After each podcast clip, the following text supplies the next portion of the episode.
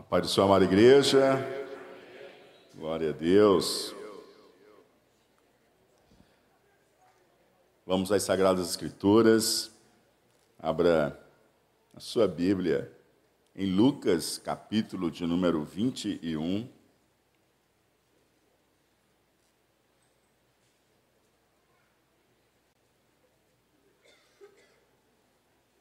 Não vai dar para a gente terminar em 23. Vamos terminar em janeiro, se Deus quiser.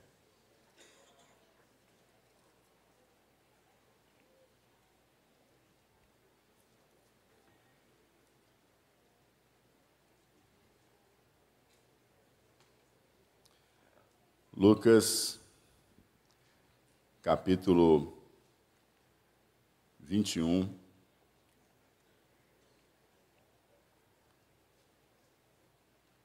Talvez em fevereiro, né? Lucas capítulo 21, verso de número 25. Continuação da semana passada. É, é um bloco só de discurso, mas não foi possível a gente, claro, é, expor apenas numa terça. Então hoje vamos dar continuidade. Naquela ocasião, nós falamos sobre a, as pessoas olhando e admiradas com, com o templo né, de Jerusalém, aquele templo que foi construído por Herodes. Na verdade, na época de Jesus, ele ainda estava em construção, não tinha sido concluído, não é? só foi concluído em 63, ou seja, sete anos antes de ser destruído. E, e Jesus começa a falar sobre a destruição do templo e sobre a multiplicação de falsos cristos, falsos mestres, falsos profetas. Jesus sinaliza um dia de vingança, ou seja, um dia de juízo que havia de vir sobre o povo, não é? E aí quando nós chegamos mais adiante, né, no versículo 25, Jesus já começa a falar sobre a segunda vinda dele. Tá certo? E assim diz a palavra de Deus, dos versos 25 ao 28. Haverá sinais no sol, na lua e nas estrelas. Sobre a terra angústia entre as nações, em perplexidade por causa do bramido do mar e das ondas. Haverá pessoas que desmaiarão de terror e pela expectativa das coisas que sobrevirão ao mundo, pois os poderes dos céus serão abalados. Então verão o filho do homem vindo numa nuvem com poder e grande glória. Ora, quando estas coisas começarem a acontecer, levantem-se e fiquem de cabeça erguida, porque a redenção de vocês se aproxima. Aleluia. Glória a Deus. Senhor, muito obrigado por estarmos juntos, reunidos nesta noite, no culto de ensino, voltado, Senhor Deus, para ouvir o Senhor falar conosco em tua santa palavra essa palavra que é fiel, essa palavra que é verdadeira, essa palavra que é digna de toda aceitação. Que o Senhor venha pelo teu Santo Espírito clarear, dar entendimento, aquecer o nosso coração, inclinar as disposições do nosso interior para obedecê-la, para vivermos aquilo que tu tem planejado para aqueles que te amam. É assim, Senhor Deus, que nós choramos confiando e esperando em Ti. Em o um nome de Jesus. Amém e amém. Glória a Deus. Nesse texto, Jesus já vai falando de forma muito clara sobre a sua segunda vinda. Até o versículo anterior, nós temos aquela profecia que ela dizia respeito a algo que ia acontecer de forma breve, que era no ano 70, que seria a cidade de Jerusalém seria sitiada e o templo seria destruído, e não ficaria pedra sobre pedra, não é? E também a gente conversou que lá em Mateus esse texto ele não está focado somente em 70. Ele deixa mais claro que estas palavras, esse discurso profético de Jesus, não diz respeito simplesmente ao dia de juízo, ao dia de castigo, ao dia de vingança que cai sobre Jerusalém no ano 70, né? Que a gente até viu quando Jesus estava chegando daquela viagem tão longa já, né? Até Jerusalém, quando ele olha para Jerusalém, ele começa a chorar. E ele chora por quê? Porque eles tiveram a chance do arrependimento, de serem alcançados pela graça, tiveram diante deles a visitação do Senhor e eles simplesmente não conseguiram enxergar a visita da graça e o convite ao arrependimento. E aí o Senhor chora, né? Jesus chorou. Dominus Flevis. E aí o que, que acontece? É, agora, nesse diálogo, o Senhor vai deixando muito claro o que está para, o que está para acontecer. Só que esse episódio, como a gente viu na terça passada, ele também tem uma implicação posterior, né? que é um tempo futuro que diz respeito também à questão escatológica, ou seja, a doutrina das últimas coisas, em que o povo de Israel, a nação de Israel, serão cercados e tem aquela famosa batalha do Armagedon, né? quando as nações se voltarão contra Israel. Então ela tem esse sentido imediato, mas também tem esse sentido remoto, tá certo? Quando nós nos deparamos com o versículo 25, aí já fica muito claro e fica muito evidenciado que diz respeito à segunda vinda de Jesus. Diz respeito à segunda vinda de Jesus. E uma das coisas que deixa muito claro para nós que ele está lidando aqui com a segunda vinda de Jesus é que nós podemos ler aqui: Então verão o filho do homem vindo numa nuvem com poder e grande glória. Diga comigo: Então verão o filho do homem vindo numa nuvem com poder e grande glória. A Bíblia diz que ele será visto e de que ele vem com poder e grande glória. Tá? É, quando nós temos essa vinda de Jesus manifesta de forma expressa e todo olho o vendo, nós estamos falando da segunda vinda de Jesus, tá? A segunda vinda de Jesus, nós temos um momento inicial antes, que é o arrebatamento da igreja. O arrebatamento é aquela ocasião em que o Senhor virá, mas ele virá como se fosse, ele vem como um ladrão. Ele não é ladrão. Ele não é ladrão. Ele vem como um ladrão. Como é que um ladrão vem? Hã?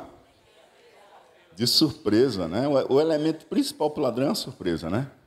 Então ele vem surpre e surpreende. A Bíblia diz que vai ser num piscar de olhos. E nós seremos arrebatados. Nosso corpo vai ser transformado. Né? Então, nessa primeira vinda de Jesus, como é que o olho o verá se tudo vai acontecer como num piscar de olhos? Então não se trata do arrebatamento, ok? Aqui, quando está falando da segunda vinda de Jesus, quando o Senhor está profetizando o seu retorno, ele não está falando aqui do arrebatamento. Ele... Desculpa, ele está falando aqui para gente da sua segunda vinda que coincide com o dia do Senhor. Que coincide com o quê?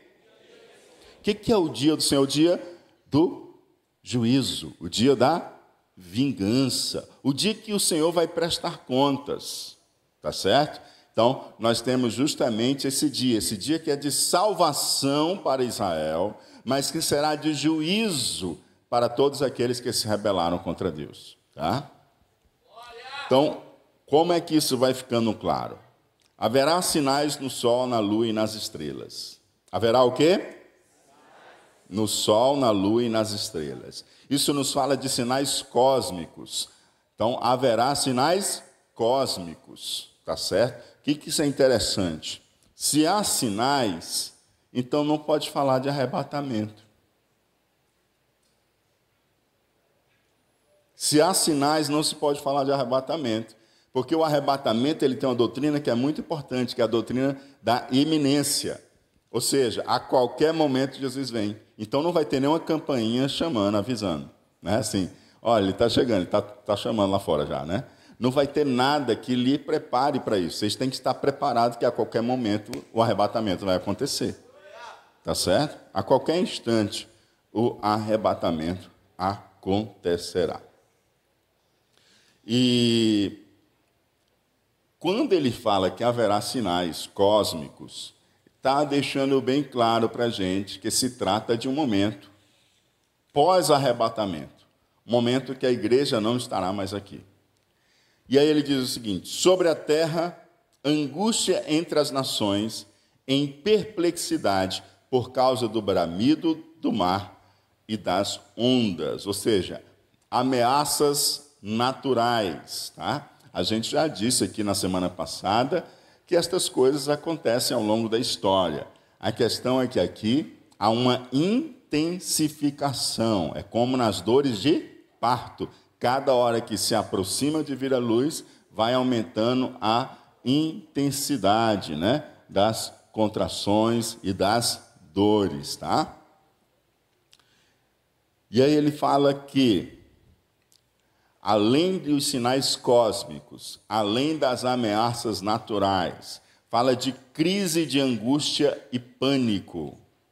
Crise de e pânico, né? angústia. Haverá pessoas que desmaiarão de terror e pela expectativa das coisas que sobrevirão ao mundo. Olha só haverão, haverá pessoas que desmaiarão de terror só pela expectativa das coisas que virão ao mundo. Elas nem vieram, mas só pela expectativa elas já desmaiarão. São crise de angústia e pânico. Por incrível que pareça, a época que nós estamos vivendo é uma época de crescente angústia, pânico e ansiedade. É, é número um hoje as doenças relacionadas à ansiedade e depressão.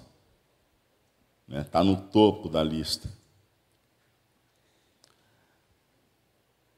E a vinda de Jesus, como já dissemos, ela vem em glória. Então verão o Filho do Homem vindo numa nuvem com poder e grande glória. E qual é a postura do povo de Deus diante de tudo isso? Enquanto as pessoas estão desmaiando de terror pela expectativa das coisas que sobrevirão, qual é a postura do povo de Deus? Né? Olha o que, que o Senhor diz. Quando estas coisas começarem a acontecer, levantem-se e fiquem de cabeça erguida, porque a redenção de vocês se aproxima. Aleluia. Ou seja, enquanto que o mundo estará em desespero, qual é a posição do povo de Deus? Em pé e de cabeça erguida, aguardando a redenção. O que é estar de pé e cabeça erguida? O que, que é isso, queridos? O que, que é você colocar-se né, de pé e de cabeça erguida? É justamente confiança. Enquanto aqueles estão desmaiando e caindo, você, que é povo de Deus, parte do povo de Deus, você fica de pé e de cabeça erguida.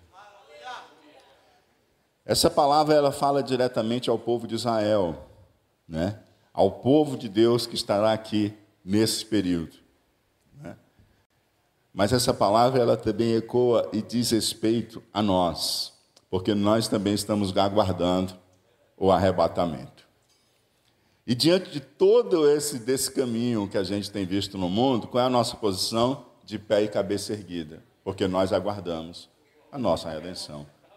Nós aguardamos o arrebatamento e o povo de Israel aguardará e continua aguardando o Messias, que já veio, mas eles continuam aguardando, porque não creram na sua primeira vinda. Versos 29 a 33. Jesus ainda lhes contou uma parábola dizendo: Olhem para a figueira e todas as árvores. Quando veem que começa a brotar, vocês mesmos sabem que o verão está próximo. Assim também, quando virem acontecer essas coisas, saibam que está próximo o reino de Deus. Em verdade lhes digo que não passará esta geração sem que tudo isso aconteça.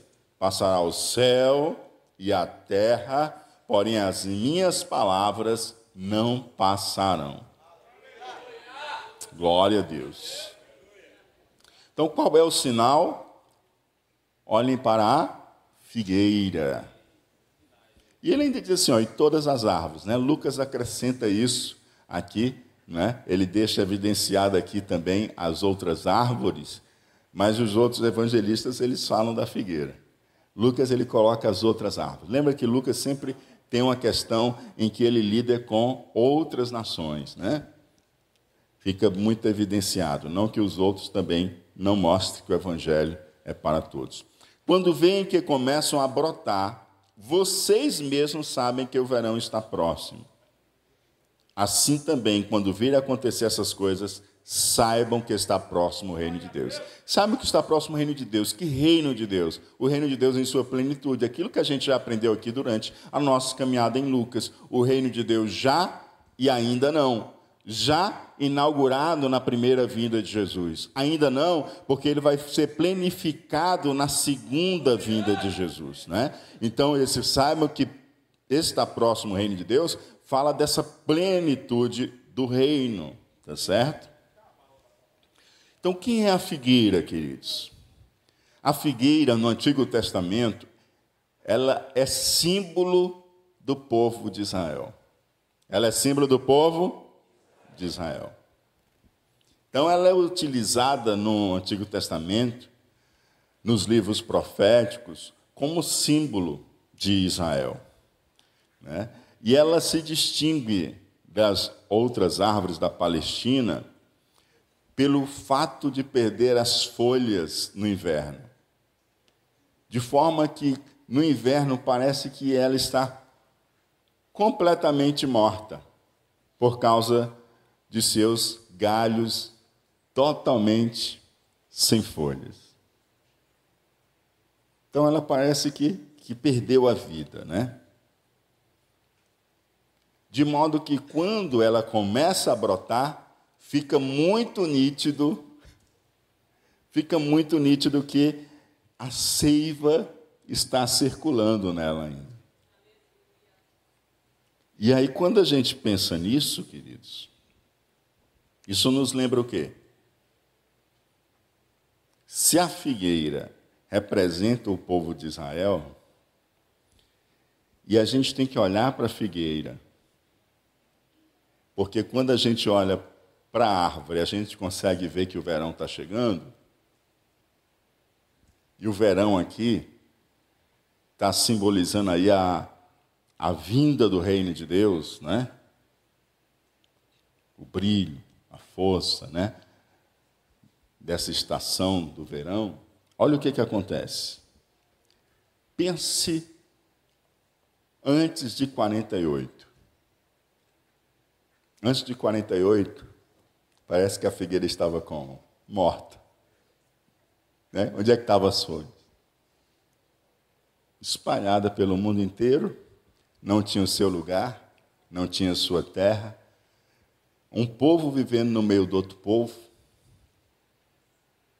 mas ela parecia que estava morta, né?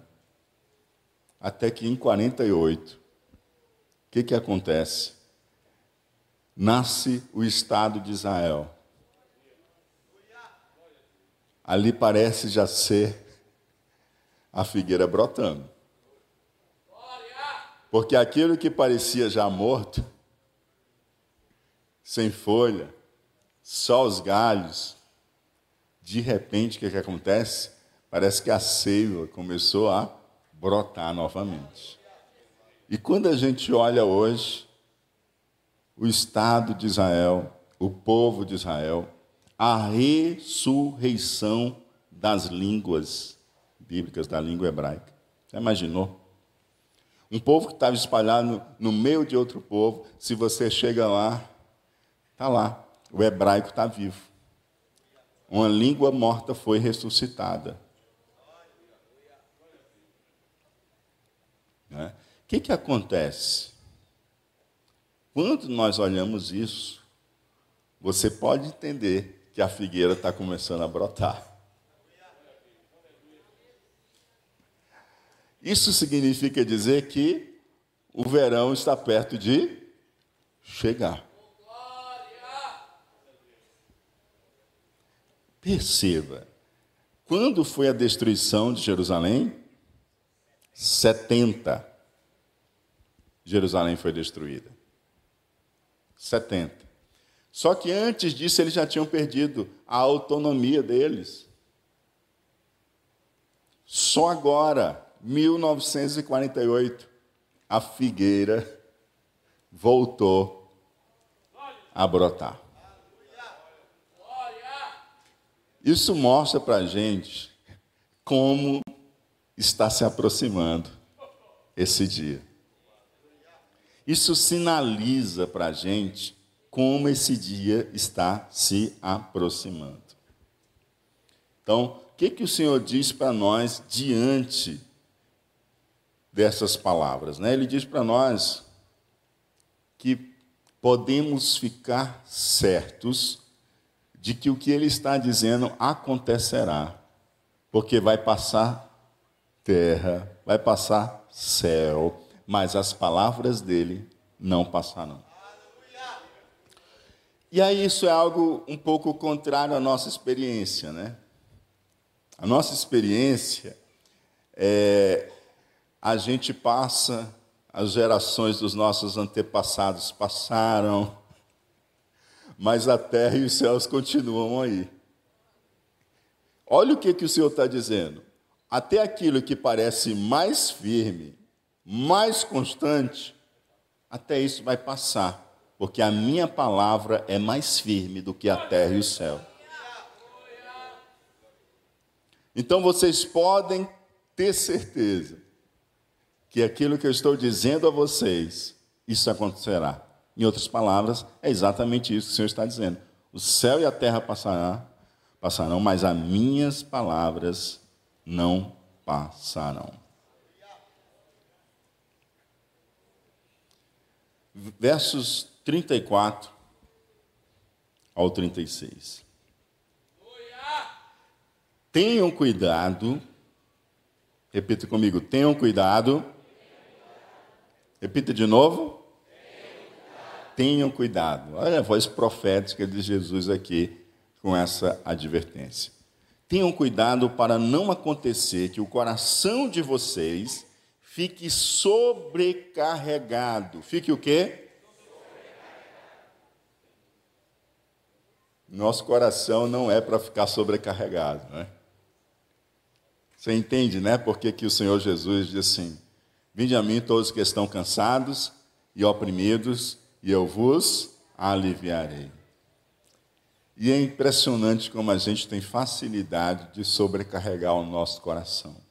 E ele diz: tenham cuidado para não acontecer que o coração de vocês fique sobrecarregado com as consequências da orgia, da embriaguez e das preocupações deste mundo.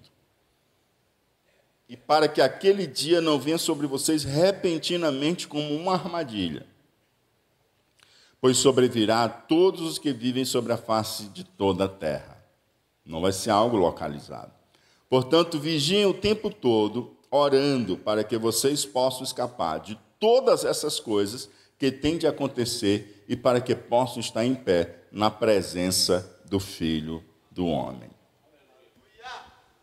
O que, que eu gosto muito nessa parte aqui? Primeiro, Jesus descortina o futuro para os seus discípulos. Né? Seus discípulos estão admirados, pessoas admiradas com o templo, com as dádivas que foram dadas também ao templo, todos admirados. E Jesus diz: Olha, vai ficar pedra sobre pedra. E aí Jesus começa a falar sobre o futuro, sobre o que vai acontecer em 70 e o que vai acontecer nos últimos dias. Depois Jesus fala da segunda vinda, porque eles perguntam quando virá, quando isso vai acontecer. E aí Jesus vai falar, né? Quando é que vem o reino dele? A segunda vinda, tá? E os olhos dos discípulos estão onde? No futuro. Os olhos dos discípulos estão onde? Porque o Senhor está falando da destruição do templo que acontecerá, da vinda dos falsos cristos, né? da segunda vinda de Jesus. Então os olhos deles estão no futuro. Só que olha a sabedoria do nosso Cristo. Aleluia. Tenham cuidado. Ele começa a tirar o olhar do futuro para que você comece a colocar o pé no presente. Olha a sabedoria do nosso Senhor. É a sabedoria pedagógica de nosso Senhor Jesus. A ideia é que seus discípulos não se perdam no futuro e deixem de cultivar a sua responsabilidade presente. Tenham cuidado. E esse tenham cuidado, ele faz um eco da advertência mosaica, da advertência de Moisés, que se revestia de grande autoridade e gravidade, porque era o líder escolhido por Deus que libertou o povo de Israel, tirou o povo de Israel lá do Egito. Mas agora esse tenha cuidado tem um, um, uma gravidade muito maior, porque não há nenhum intermediário. É o próprio Senhor falando. Tenham cuidado. Olha só, pelo menos três ecos aqui. Para não transgredir o Monte Sinai sob pena de morte. Êxodo 19, 12. Marque ao redor do monte limites para o povo, dizendo: tomem cuidado. Repita comigo: tomem cuidado para não subir o monte nem tocar a sua extremidade. Todo aquele que tocar o monte será morto. Ou seja, eles não poderiam transgredir, marca os limites para que eles não passem o limite, porque se eles passarem o limite e tocarem o monte, eles serão mortos. Primeiro, tomar cuidado para não transgredir. Diga comigo, tomar cuidado para não transgredir. E aqui era para não profanar o sagrado, né? para não esquecer a aliança. Deuteronômio 4:23. Tenham o cuidado, digam comigo, tenham o cuidado de não se esquecer da aliança que o Senhor, seu Deus, fez com vocês. Primeiro, tomem cuidado para não transgredir. Segundo, tomem cuidado para não esquecer da aliança que Deus fez com vocês. E terceiro, para não cometer apostasia, adorando falsos deuses. Deuteronômio 11,16. Tenham cuidado, repita comigo: tenham cuidado, para que não aconteça que o coração de vocês se engane e vocês se desviem, sirvam outros deuses e se prostrem diante deles. Olha, olha só, tenham cuidado, tenham cuidado, tenham cuidado. Cada um desses tenham cuidado, diz respeito ao quê? O Senhor quer guardar o coração deles, porque o Senhor os quer perto de si. Oh, aleluia. Então, quando o Senhor Jesus diz o seguinte, ó, tenham cuidado, ele está dizendo o seguinte, olha, eu quero que você cruze a linha de chegada. Olha, eu não quero só que você comece bem, eu quero que você termine bem. Eu quero que quando isso tudo for acontecer, vocês estejam prontos. Então ele diz: tenham cuidado, vigiem, orem. E aí Jesus apresenta três inimigos: a libertinagem, né? a libertinagem. Em algumas versões você vai ler glutonaria, em outras excessos, em outra dissipação, ou seja, desperdício, farras, né? embriaguez e as preocupações deste mundo. Então, essas questões são inimigos que podem te roubar aquilo que o Senhor quer fazer na tua vida. Assim como isso era um perigo para o povo de Israel, é um perigo para nós que somos a igreja do Senhor. As farras, a libertinagem, a embriaguez e as preocupações deste mundo. Olha, olha só o que acontece. Fica muito claro para nós a libertinagem e a embriaguez. Mas talvez a gente não fique tão claro para nós as preocupações deste mundo.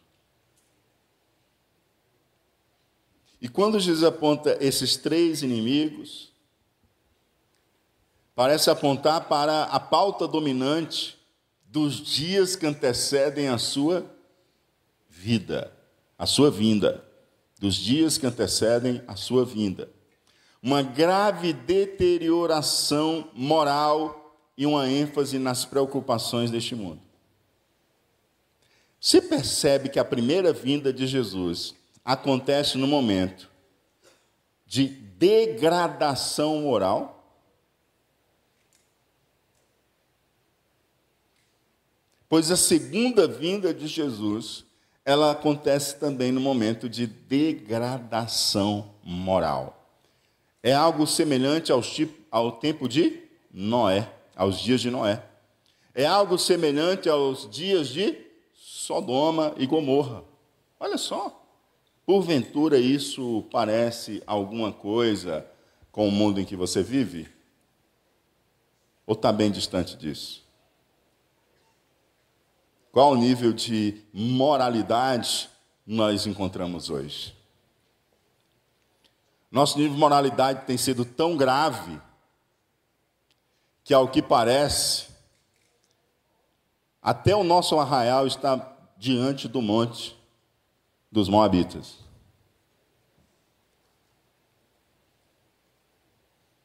Parece que o profeta Balaão já deu conselho e já entraram em ação.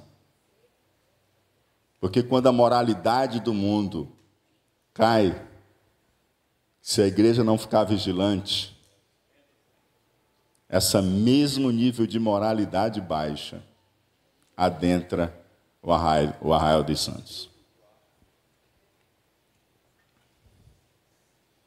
A gente se escandaliza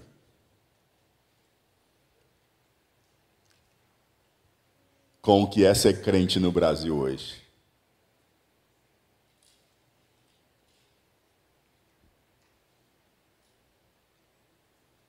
Você às vezes vê pessoas dizerem que se converteu e agora é crente, mas não tem um compromisso sequer de seguir Jesus.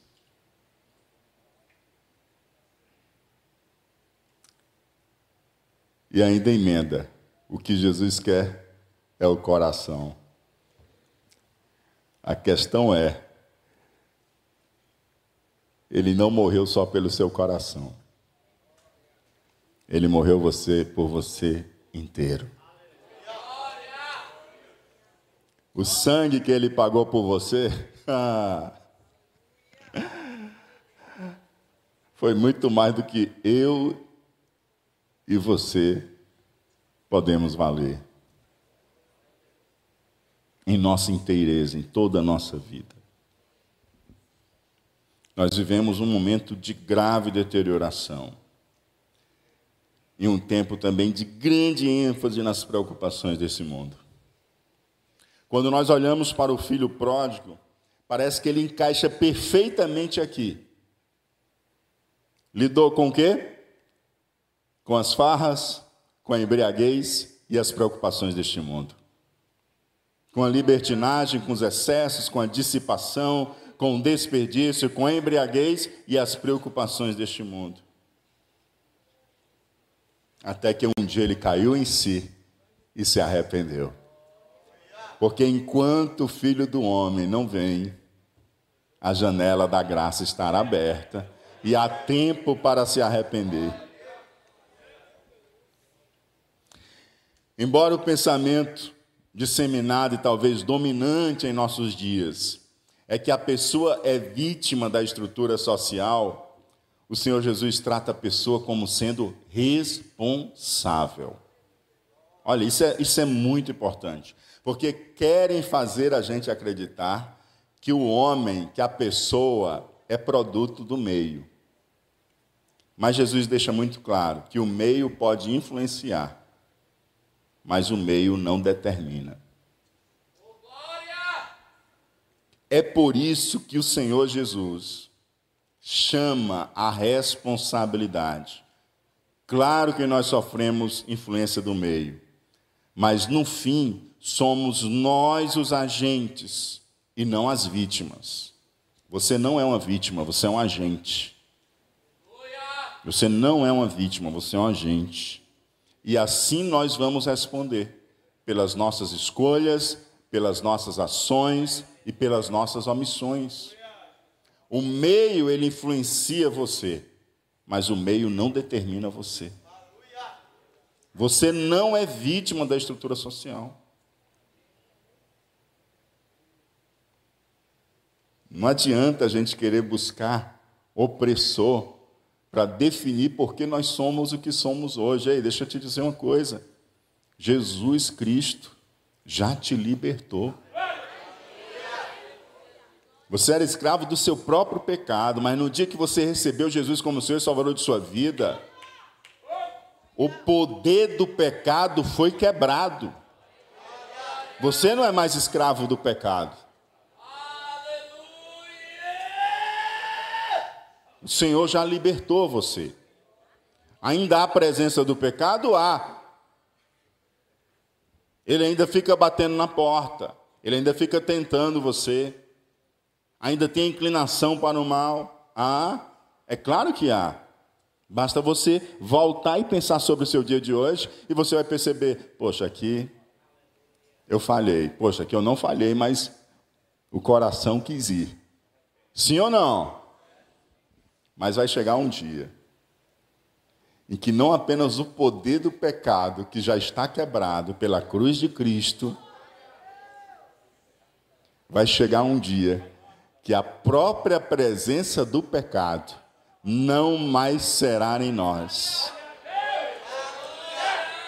Na redenção na cruz, o poder do pecado foi quebrado para todo aquele que entrega a sua vida a Jesus, que nasce de novo. E no, no, arrebatamento, quando nós nos encontrarmos com o Senhor, a presença do pecado não mais encontrará lugar na sua vida, porque você alcançará a estatura de varão perfeito.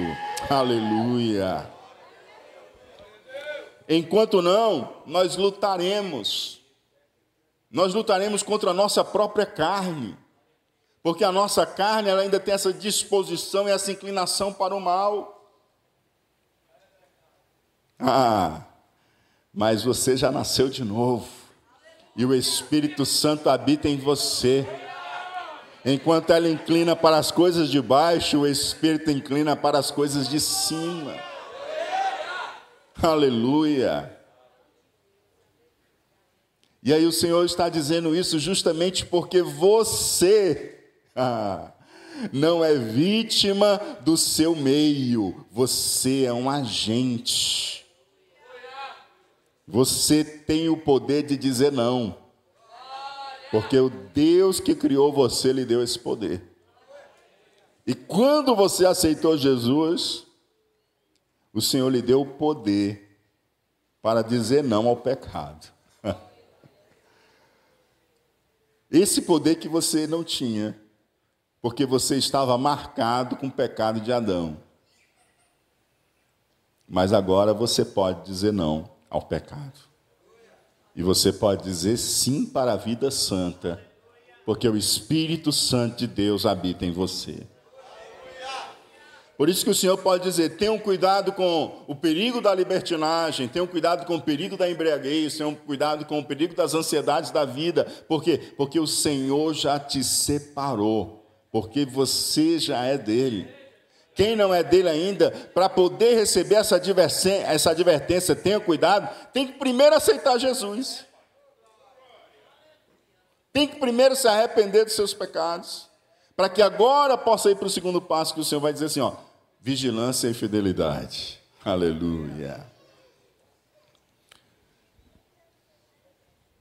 Quando ele nos diz, tenham cuidado com o perigo da dissipação, da embriaguez, das ansiedades da vida, ele apresenta a responsabilidade pessoal diante da esperança de que a vida não se resume apenas ao tempo presente e que não estamos sujeitos a reproduzir a cultura dominante, que é possível vencer a inclinação da carne. É possível vencer porque você não está só. Você já recebeu o Espírito Santo de Deus. Quando nós estávamos sem Cristo, era impossível vencer a inclinação da carne, mas você nasceu de novo. Você foi gerado outra vez. Agora você pode sim vencer a inclinação da carne. Aleluia. No poder do Espírito. Aleluia. E essa palavra ela mostra claramente o aspecto prático da escatologia. Pensar na escatologia não é viajar para o futuro e se alienar com o presente ou ser irresponsável com o dia presente. Pelo contrário, quando o futuro é descortinado, isso convida você, isso convida a minha pessoa, nos convida a agirmos em conformidade com a nossa esperança. Se nós temos a esperança da volta de Jesus, isso me convida a ter uma postura de santidade. Quando eu olho para o futuro, isso não pode me gerar uma irresponsabilidade. Pelo contrário, quando eu olho para o futuro, isso tem que me gerar uma responsabilidade hoje. Você sabia que nas décadas de 80, 70, um dos temas recorrentes nas igrejas era escatologia? E você sabia que ao falar de escatologia era inevitável que a igreja, por sua vez, perseguisse uma vida de santidade? Porque quando se fala escatologia, não pode ser um escapismo, uma fuga do tempo presente. Quando nós falamos das coisas futuras, deve nos despertar a esperança e deve despertar em nós um zelo por uma vida santa, de vigilância, de fidelidade, para que quando as coisas começarem a acontecer, a gente se arrebatado. A gente está pronto para se encontrar com o Senhor nos ares. Aleluia. E esse cuidado, queridos, vale tanto para os cristãos judeus, a quem Jesus está falando diretamente naquele momento, né? que estavam presentes no devasso, isso mesmo, no devasso mundo romano, quanto para os cristãos de hoje, nesse crescente espírito anticristão do século 21.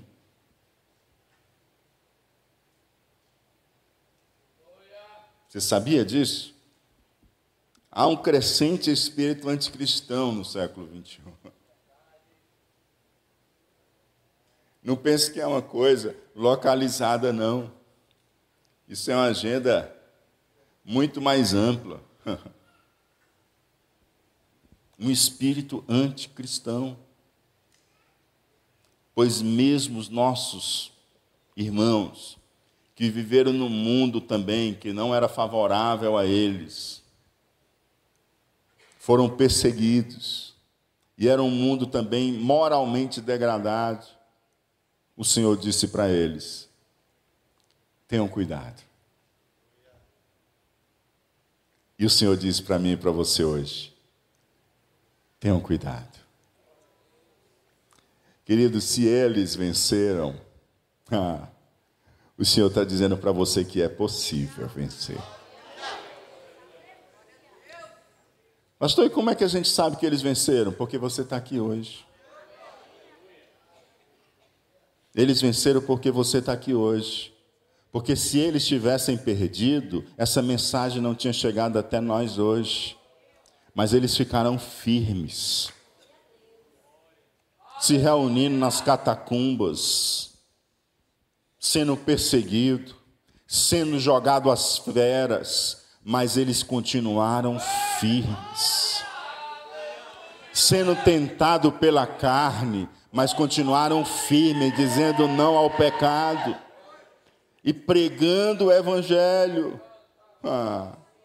Se eles conseguiram, amados, nós também conseguiremos. E o próprio Senhor Jesus disse: No mundo tereis aflições, mas tem de bom ânimo, eu venci. Ele venceu, querido. Você também vencerá, porque você não está só, você está com Ele. Ele disse que estaria com você todos os dias, até a consumação dos séculos. Então nós venceremos. Não entre na angústia, na perplexidade desse mundo. Não desmaie diante do terror e do pânico. Se levante, coloque-se de pé, erga a sua cabeça e aguarde com esperança a redenção que se aproxima. Então, ao olharmos para o futuro, olhemos para o nosso interior e tenhamos cuidado e sejamos vigilantes e fiéis, para que aquele dia, quando chegar, nós estejamos prontos para se encontrar com o Senhor nos ares. Aleluia.